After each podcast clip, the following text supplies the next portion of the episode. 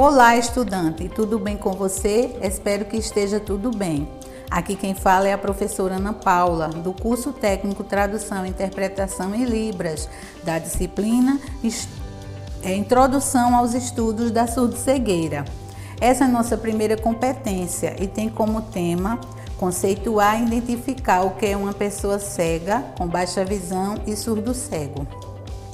Mas antes disso, aproveito para convidar você, que é estudante ou não da Rede Pública de Ensino de Pernambuco, a se inscrever no nosso canal do YouTube para ter acesso a mais materiais. Acesse o EducaPE, procure o teu curso na playlist e não esqueça de indicar para os seus amigos também.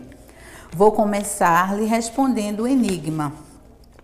A pessoa do enigma é uma mulher surda cega, mas não é a Ellen Kellen. Isso mesmo, a Ellen Kellen, ela foi citada honrosamente em outra disciplina.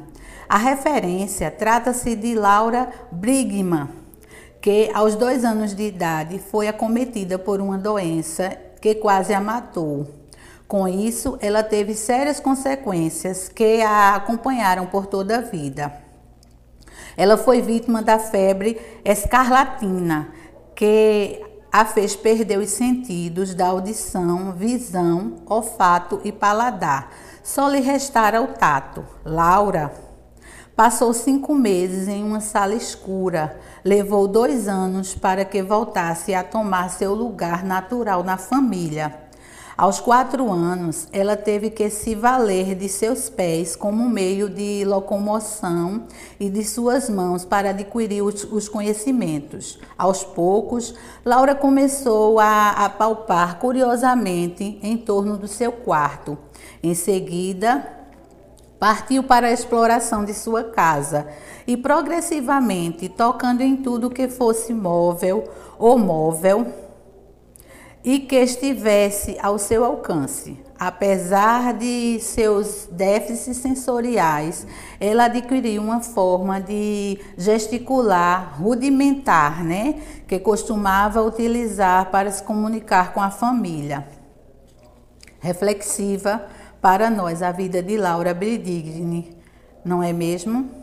Superação a definiu então, estudante, essa competência tem a intenção de levar você a refletir sobre a deficiência e compreender a necessidade que esse público tem dos serviços do guia intérprete, que pode ser você.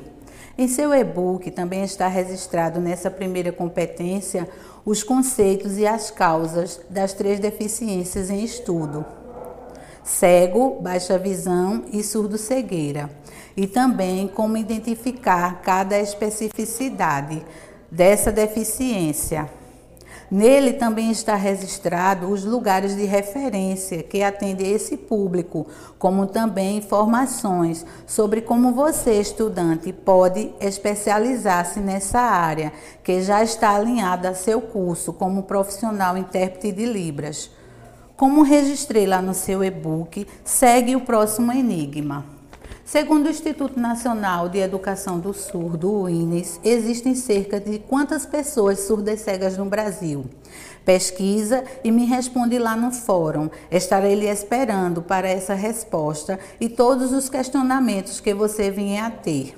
E não se esqueça que nessa competência você tem atividades semanais, videoaula, destaques e também fórum para interagirmos e tirar dúvidas e responder às suas perguntas, fortalecendo nossos laços entre o professor e o aluno nesse formato de EAD. Estou certa que esses artefatos te auxiliarão, te auxiliarão a melhor compreensão sobre o tema que você está estudando. Bons estudos e até breve. Um forte abraço.